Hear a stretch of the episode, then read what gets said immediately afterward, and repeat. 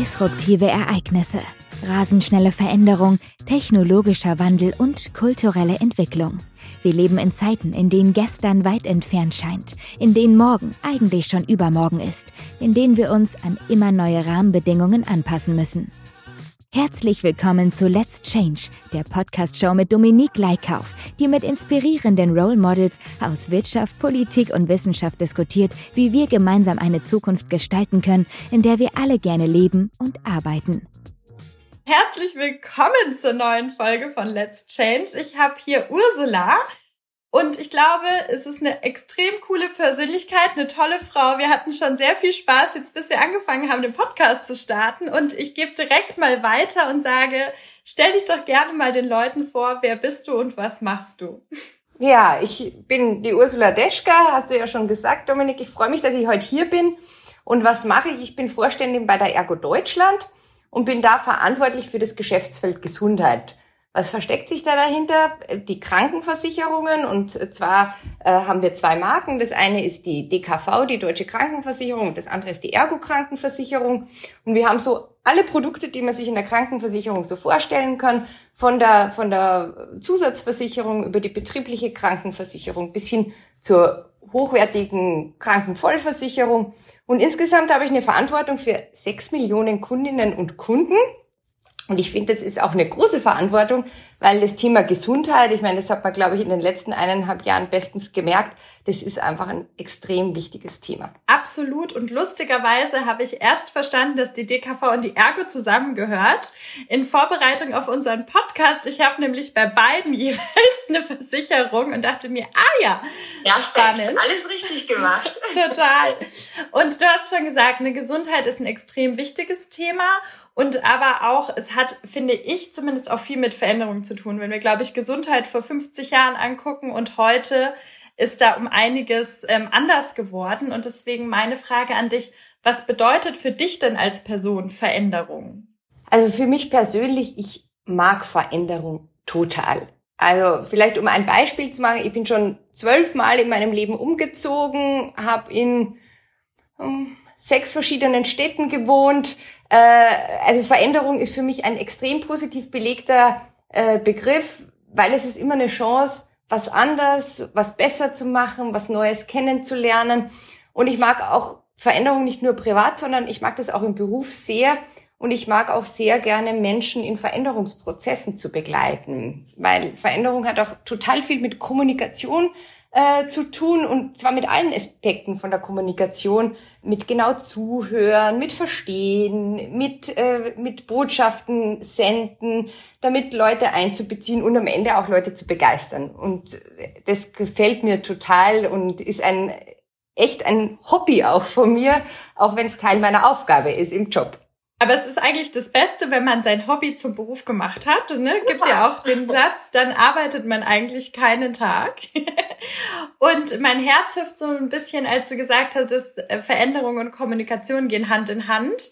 Wir machen ja auch sehr viele Veränderungsprozesse und das ist auch immer mein Credo, wo ich sage, Kommunikation und Transparenz ist vor allem einfach das A und O. Ähm, weil das streiche ich voll. Gott sei Dank, sehr gut. Äh, gemeinsam sind wir stark. Da müssen wir diese Botschaft noch weiter nach außen tragen. Und du hattest gerade gesagt, du hast schon in sechs Städten gewohnt. Darf ich dich fragen, also wenn du das sagen möchtest, was so deine Lieblingsstadt war? Das ist wirklich, wirklich schwierig, weil mit jeder Stadt verbindet mich sowas. Einmal äh, der Freundeskreis, jetzt wohne ich aktuell in Düsseldorf, auch das ist eine tolle Stadt. Aber wenn ich so eine rauspicken müsste, dann ist es, glaube ich, Wien. Wien ist eine ganz, ganz tolle Stadt. Also kulturell, von der Größe her, äh, vom Angebot. Also äh, es, und ich habe natürlich meine Studienzeit dort auch verbracht. Das sind natürlich immer positive Erinnerungen. Das stimmt, das ist eine prägende Zeit. Aber ich kenne auch niemanden, der schon mal in Wien gewohnt hat, der nicht von Wien schwärmt. Das, oh. äh, da kannst du dich auf jeden Fall glücklich schätzen, dass du in so einer coolen äh, Stadt äh, studiert hast auch. Jetzt bin ich natürlich nicht nur durch dein Studium gehuscht, sondern auch so ein bisschen durch deinen Lebenslauf. Und ähm, da kommen so zwei große Namen, die man kennt, heraus. Einmal die Allianz und einmal die Ergo. Und für mich kam dann so die Frage, hm, wusste sie schon von Anfang an, dass sie in die Versicherungsbranche möchte? Und war dir das schon von Anfang an wichtig? Oder wie bist du da so reingeschlittert? Ja, es ist echt Wahnsinn, wenn man so daran zurückdenkt. Ich bin jetzt seit 20 Jahren in der Versicherungsbranche. Das hört sich irgendwie so an, als wäre ich 100 Jahre alt. Also ich kann versichern, ich bin's nicht. ähm, wie kam das? Also es, ich habe es mir natürlich nicht, äh, keine Ahnung, mit zwölf Jahren schon vorgestellt, ich möchte in der Versicherungsbranche arbeiten, sondern das kam so, dass, dass es damals das Angebot gab, ein Trainee-Programm zu machen. Und ich war sehr jung, als ich mein Studium abgeschlossen habe. Ich war damals 21, 22 Grad und ähm, ich fand Trainee-Programm einfach toll, weil da konnte man fünf verschiedene Stationen machen und sich mal anschauen, was einem eigentlich liegt und was einem eigentlich gefällt. Und das fand ich toll, richtig toll. Und was dann auch spannend war, die, die Station, die mir am besten gefallen hat, das war der Außendienst, also der Vertrieb. Das hätte ich mir vorher nie gedacht. Ich habe ja BWL studiert und ich war mir sicher, also irgendwas mit Zahlen oder mit, mit Personal oder was. Aber mir hat der Vertrieb am besten gefallen. Und zwar deshalb, weil ich immer ganz viel mit Menschen zu tun hatte. Ich habe damals war es noch üblich, dass man die Leute zu Hause besucht. Im Versicherungsbetrieb ist ja oder Versicherungsvertrieb ist ja heute nicht mehr so äh, oder immer immer weniger so. Und ich fand es total abwechslungsreich, spannend, bei Leuten zu Hause zu sitzen, mit denen mich zu unterhalten, aber auch mal das abzusichern oder mit denen darüber zu sprechen, was ist ihnen denn wirklich wichtig im Leben? Wie wollen sie sich selber absichern? Wie wollen sie ähm, äh, das mit ihrer Familie machen, dem, was sie besitzen? Und ähm, ich konnte da wirklich so meine Stärken, so Kommunikation, aber auch äh, Vertrauen aufbauen, wirklich gut äh, ausleben. Insofern habe ich genau das Richtige gemacht, obwohl ich es vorher gar nicht gewusst habe, dass es das Richtige ist für mich, die Versicherung. Aber ich finde das, weil du das gerade angesprochen hast, so ein Trainee-Programm für viele Leute, die jetzt auch noch nicht so wissen, was sie machen, war ähm, total spannend. Ich muss auch sagen, wenn ich jetzt sagen würde, ich suche mir jetzt eine neue Arbeit, es gibt ja auch so viele Positionen und Jobs, von denen weiß ich vermutlich gar nicht, dass es sie gibt. Und wenn man so ein Trainee-Programm durchläuft, ja, dann sieht man auf jeden Fall einiges. Ähm, bietet ihr bestimmt auch an, oder? Als Ergo? Ja, klar. Also das ist auch wirklich ein Einstieg, den kann ich empfehlen an alle, die nicht genau wissen, was ihnen eigentlich so liegt oder was sie, was sie gern machen wollen. Man kriegt echt einen tollen Einblick ins Unternehmen. Und der zweite Punkt, der mir dann aufgefallen ist, aber das könnte vielleicht auch an mir und meinem Startup-Umfeld liegen, dass ich mir, das sind ja total riesige Konzerne und ähm, es gibt für alles, für alles im Leben ja immer Vor- und Nachteile. Und meine Frage an dich war, was für Vorteile siehst du, wenn man eben in so einem großen Konzern entweder startet oder aber ähm, für die zweite oder dritte Karrierestufe dann eben in einen großen Konzern wechselt? Ja, also ich kenne natürlich in allererster Linie große Konzerne und ähm, was für mich da schon sehr ausschlaggebend war, ist, dass die Entwicklungs- und Karrieremöglichkeiten natürlich gut sind. Weil du hast zum einen eine Hierarchie, die du nach oben steigen kannst, aber du hast natürlich auch in der Breite verschiedene äh, Möglichkeiten. Also du kannst in, im, sage ich mal, im klassischen Versicherungsgeschäft arbeiten, im Vertrieb, in Vertrag, Antrag, in Leistung. Aber du hast halt auch Bereiche wie Corporate Development, HR, Analytics, Controlling, Innovation oder auch im internationalen Bereich. Auch das ist ja spannend und ähm, das hat mir immer gut gefallen, dass man viele Möglichkeiten hat und man sich auch selbst in vielen Richtungen ausprobieren kann und schauen kann, was macht mir denn Spaß, wofür bin ich geeignet. Also es gibt einfach so viele Jobs in einem einzigen Unternehmen. Und was mir auch immer gut gefallen hat, es gibt in großen Konzernen meist ein sehr breites Angebot für Weiterbildung und Trainings. Also da gibt's auch ganz viel Inhouse und äh, ich habe davon immer sehr, sehr profitiert und immer viel mitgemacht, weil ähm, es ist einfach toll, in sich selbst zu investieren. Und äh, zum Beispiel habe ich Mentoring-Programme immer mitgemacht, zum einen als Mentee. Ich war zweimal Mentee und jetzt bin ich ja auch seit vielen Jahren schon Mentorin und sowas macht mir total Spaß. Und ich glaube, das ist in großen Unternehmen einfach leichter als in kleineren. Absolut. Warum genau? Also ich finde es großartig, dass du auch als Mentor auftrittst, weil ich glaube, wir brauchen, wir hatten im Vorfeld auch darüber gesprochen, Vorbilder und Role Models, an denen wir uns einfach festhalten können. Und ähm, aber wel, was würdest du jetzt jemandem empfehlen, der auf der Suche ist nach einem Mentor oder nach einer Mentorin? es gibt ja da Vereine, die kümmern sich darum, äh, dass, äh, dass Mentees und Mentoren oder Mentorinnen zusammenkommen. An die kann man sich wenden. Da muss man teilweise einen gewissen Betrag zahlen, aber kann man ja auch mit dem eigenen Unternehmen sprechen, ob die diesen Betrag äh, dann bezahlen.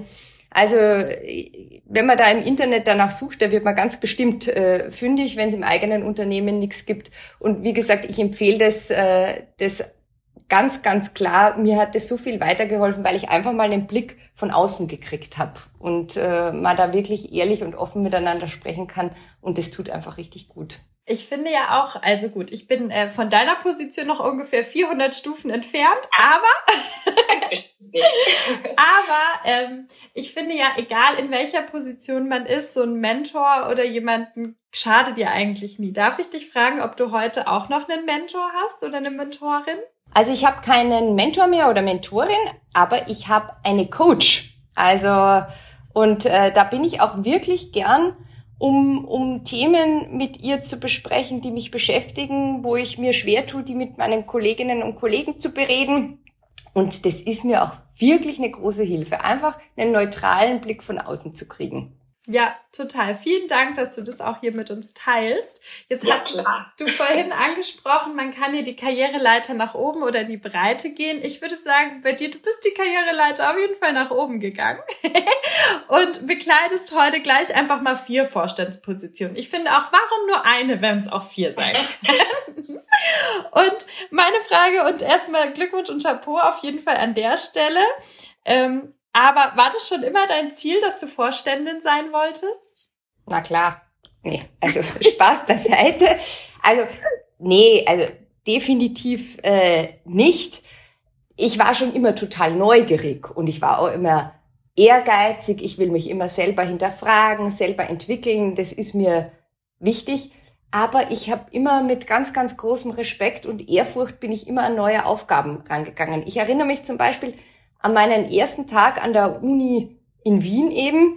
Und ich habe mir gedacht, boah, die sind alles so intelligent da und ob ich da mithalten kann und da muss ich mich wirklich einsetzen und bemühen und also und so bin ich auch jede Aufgabe im, im Job angegangen. Ich habe immer versucht, das, was ich mache, so gut wie möglich zu machen, mich zu engagieren, mich auch leidenschaftlich für meine Themen einzusetzen und mir dann auch Ziele zu erreichen äh, oder mir Ziele zu setzen, die ich dann auch erreichen kann. Und das war so immer das Vorgehen, so nach vorne schauen, aber nicht zu weit. Und rückblickend gesehen habe ich eigentlich schon systematisch gehandelt, äh, weil, weil jeder Schritt hat Sinn gemacht und hat so aufeinander aufgesetzt. Aber wie ich damals ähm, mich für diesen Weg entschieden habe oder wie ich den Weg gegangen bin, war mir nicht klar, dass der irgendwann einmal zum Vorstand oder zur Vorständin in dem Fall führen würde. Aber auf jeden Fall dann vieles richtig gemacht, ähm, richtig cool und äh, ich finde es wirklich großartig.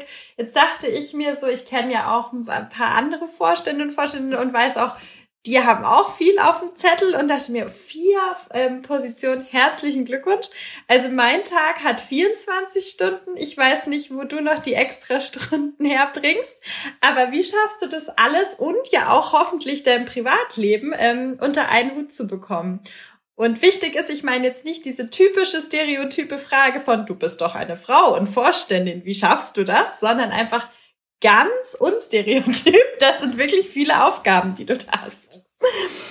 Ja, ich hätte jetzt auch gar nicht auf das Thema Frau bezogen, ehrlich gesagt. Aber äh, ja, also mein Tag hat auch 24 Stunden. Das ist die schlechte Nachricht. Und ähm, ich schlafe auch sehr gerne, muss ich sagen. Also es gibt ja so die mehr von den Vorständen, die alle nur vier Stunden Schlaf brauchen. Also ich kann sagen, für mich gilt das definitiv nicht. Also sieben Stunden sollten das schon sein. Und ich habe auch Freunde, die ich sehr, sehr gern mag und äh, ich verbringe auch gern Zeit mit der Familie. Also insofern, ähm, mir ist äh, Freizeit schon auch wichtig. Aber was vielleicht wichtig ist. Als Vorstand, man steht zwar da an der Spitze, aber man ist ja nicht alleine. Und man ist ja immer Teil von dem Team. Ich habe meine Vorstandskollegen, man ist im Vorstandskreis ja immer, sind ja immer mehrere und wir verteilen uns da auch die Arbeit. Ich habe äh, Führungskräfte, die mit mir zusammenarbeiten. Ich habe ähm, Assistenten oder Assistentin und äh, wir arbeiten ja alle gemeinschaftlich daran, unsere Ziele umzusetzen. Und ähm, ich bin auch davon total überzeugt, dass es ganz wichtig ist, das Team einzubeziehen und da, da die Rollen auch zu verteilen, weil am Ende sind Teamergebnisse immer viel besser als die Ergebnisse von Einzelnen. Und was natürlich dann schon dazu kommt, wenn man mit Überzeugung und Begeisterung an seine Themen rangeht, dann rückt die Zeit, die man dafür braucht, auch in den Hintergrund. Bei mir ist ganz oft so, ich schaue auf die Uhr und denke mir, was schon 19 Uhr, ich habe doch gerade erst angefangen, heute zu arbeiten, weil es einfach Spaß macht, weil so viele Themen auf den Tisch kommen, weil ich sehe, es geht was voran. Und ich habe das Gefühl, ich kann was Gutes tun, ich kann was verändern, ich, äh, ich kriege positive Rückmeldungen und das motiviert mich ja dann natürlich weiter. Also man zieht ja dann auch Energie aus der Arbeit und es ist nicht so, dass die Arbeit nur Energie frisst und man muss die ganze Energie wieder im Privatleben tanken. Das wäre schade. Absolut. Und das ist, glaube ich, auch so ein Grund, warum ich diesen Podcast damals ins Leben gerufen habe, weil ich mich mit mehreren Menschen unterhalten habe und die hatten dann teilweise auch schon so innerlich gekündigt oder haben gesagt, mir gefällt es nicht, was ich mache. Und ich ähm, möchte auch, dass jede oder jeder darüber so spricht, über seine Arbeit, wie du das machst, weil ich glaube, alles andere macht keinen Sinn und macht einen auf lange Sicht auch echt unglücklich. Nichtsdestotrotz, ich habe natürlich auch weiter recherchiert. Okay, ähm, jetzt wird's gefährlich. Genau. Und habe in einem Interview gelesen, und das fand ich richtig cool, dass du ähm, zwischen zwei Jobs als Kindergärtnerin gearbeitet hast. Ähm, wie kam es denn dazu und äh, was hast du aus der Zeit da mitgenommen für dich? Ja, das war vor äh, vier Jahren und ich muss es ein bisschen richtig stellen. Ich war keine Kindergärtnerin, weil da brauche ich ja eine spezielle Ausbildung dazu und äh, die habe ich natürlich nicht. Aber ich habe an zwei Tagen die Woche ehrenamtlich in einem Kindergarten gearbeitet und die Erzieherinnen und Erzieher unterstützt. Und äh, das war so, ich hatte sechs Monate Zeit, war freigestellt zwischen zwei Jobs und ich wollte einfach Abstand von strategischen Themen und Meetings und wichtig sein hin zu einer operativen Aufgabe. Und so war das dann auch. Und ich habe in der Zeit unheimlich viel gebastelt und gesungen und gespielt. Und es war einfach richtig, richtig schön. Und mir sind die Kinder total ans Herz gewachsen. Und äh, so diese Offenheit, diese Lebendigkeit, also jeder, der Kinder hat, weiß jetzt, wovon ich spreche. Und so die, diese Lust am, am Leben und am Lernen. Und ähm, das hat mich persönlich auch wieder total motiviert. Ich finde, an, an Kindern sollten wir uns viel öfter ein Beispiel nehmen, an, an deren, ja, einfach Offenheit. Ganz toll. Total. Und die sind auch nicht in dieser Fehlerkultur oder Schuldfrage gefangen, ne? sondern die sagen einfach, ja, war jetzt blöd, jetzt bin ich hingefallen, stehe ich auf und gehe halt weiter. Ne? Genau, dann wird geweint, aber dann ist auch alles wieder gut. Genau. Also ich äh, muss auch sagen, wenn wir hier rausgehen und dann gibt's auch so einen kleinen Kindergarten und dann sind immer diese kleinen Stöpsel, die hinter den Erziehern her haben, das schon wirklich Gold wert. Richtig cool an der Stelle. Jetzt habe ich, also ich könnte mich noch ewig unterhalten, aber wir haben ja immer so eine so eine blöde zeitliche Sperre an der einen oder anderen Stelle und kommen schon jetzt zu den letzten zwei, drei Fragen. Und die Frage, die sich auch für mich stellt, nach dem, was du alles ähm, schon so erlebt hast, war, welche Veränderung in den letzten Jahren war denn die, aus der du das meiste für dich mitgenommen hast? Oh, das ist schon schwierig, weil ich habe natürlich ganz viele Veränderungen mitgemacht und äh, ich mache das ja auch oft so, dass ich absichtlich irgendwas verändere in meinem Leben.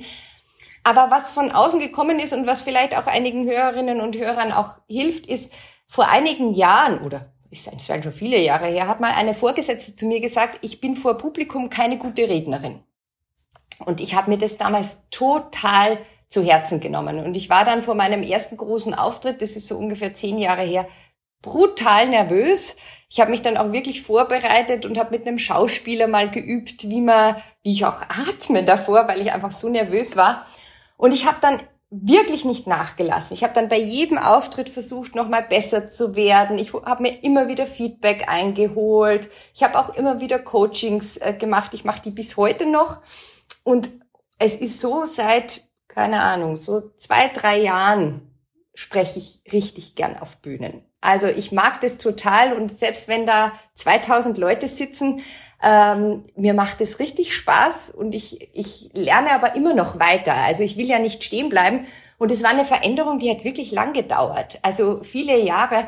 Und was für mich schon schön war, das ist so, wenn man dran bleibt, dann ist total viel möglich. Und man kann dann auch, und das ist auch toll, man kann auch richtig stolz auf sich selbst sein. Und, ja. Äh, ja, das glaube ich ist eine Geschichte, ähm, die, die viele Hörerinnen und Hörer wahrscheinlich auch für sich selbst irgendwo mal so erlebt haben. Und was ich ja auch cool finde, also weil normalerweise, ne, wenn dann sagt jemand, ja, du bist eine schlechte Rednerin, also ich glaube, die, äh, die Hörer und Hörerinnen hören, das bist du heute auf gar keinen Fall mehr. Aber dann, wenn einem das gesagt wird, gibt es sicherlich auch viele Leute und ich wüsste nicht, ob ich mich nicht auch dazu zählen würde, die dann erstmal sagen würden, Entschuldigung, ich glaube, ja. Entschuldigung. ähm, oder dann auch sagen, okay, jetzt stecke ich aber den Kopf in den Sand und das war's jetzt mit öffentlichen Auftritten. Das heißt, ähm, das bedarf meiner Meinung nach auch eine große innere Stärke, das dann ähm, umzuwandeln und zu sagen, ja, okay, vielen Dank für das Feedback, nehme ich an und jetzt erst recht.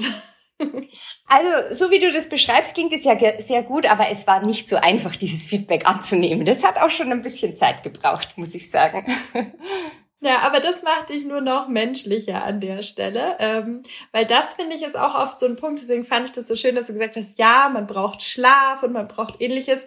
Gefühlt, wenn man jetzt so rausguckt, hat man ja alle nur an Selbstoptimierung, ja, was bedeutet, ich stehe um 5 Uhr auf, dann mache ich erstmal eineinhalb Stunden meine Routine, bevor ich dann in meinen super Job gehe, in dem ich ständig negatives Feedback bekomme, aber das prallt an mir ab und nehme ich zur Optimierung, um dann abends noch mal kurz ein bis zwei Stunden Sport zu machen, ja, um dann gefühlt ins Bett zu schweben. Und das finde ich schön, dass du das auch mit uns teilst, dass es kurz gedauert hat, das entsprechend anzunehmen. Und ähm, dadurch, dass äh, ich glaube, du kannst äh, noch extrem viel mitgeben und da könnten wir vermutlich noch zwei bis vier Folgen machen. Aber was ist vielleicht das, wo du sagst, gerade in Bezug auf Veränderungen, das möchtest du gerne noch den Hörern und Hörerinnen da draußen mitgeben? Ja, da fallen mir auch ganz viele äh, Dinge ein, aber vielleicht nehme ich so zwei raus. Ähm, das eine ist, egal in welcher Lebenssituation ihr seid, steht zu euch selbst ähm, und zwar steht zu euren Werten vor allem. Das, das finde ich ein ganz wichtiges äh, Thema. Handelt nach euren Werten, hinterfragt auch Dinge. Und es ist auch nicht schlimm, sich auch mal auf eine andere Meinung einzulassen. Auf andere Werte einzulassen ist wieder was anderes. Aber auf eine andere Meinung einzulassen, wenn man auch überzeugt ist von der anderen Meinung. Und der zweite Tipp, den ich geben möchte, ist, seid einfach mutig und, und traut euch was zu, weil ihr gestaltet eure Zukunft selbst und niemand anderer tut es. Und äh, ihr habt es in der Hand und ähm, ja, ich wünsche euch dabei ganz, ganz viel Erfolg. Vielen lieben Dank und man sieht ja auch, bestes Beispiel, wenn man seine Zukunft selber in die Hand nimmt und stetig weiterlernt, äh, gibt's nach oben hin eigentlich keine Restriktion. Ne? Also Chapeau. Es hat mir extrem viel Spaß gemacht, mich mit dir zu unterhalten. Vielen Dank. Mir auch ganz herzlichen Dank für die Fragen und äh, wirklich eine tolle Runde hier mit dir. Dankeschön.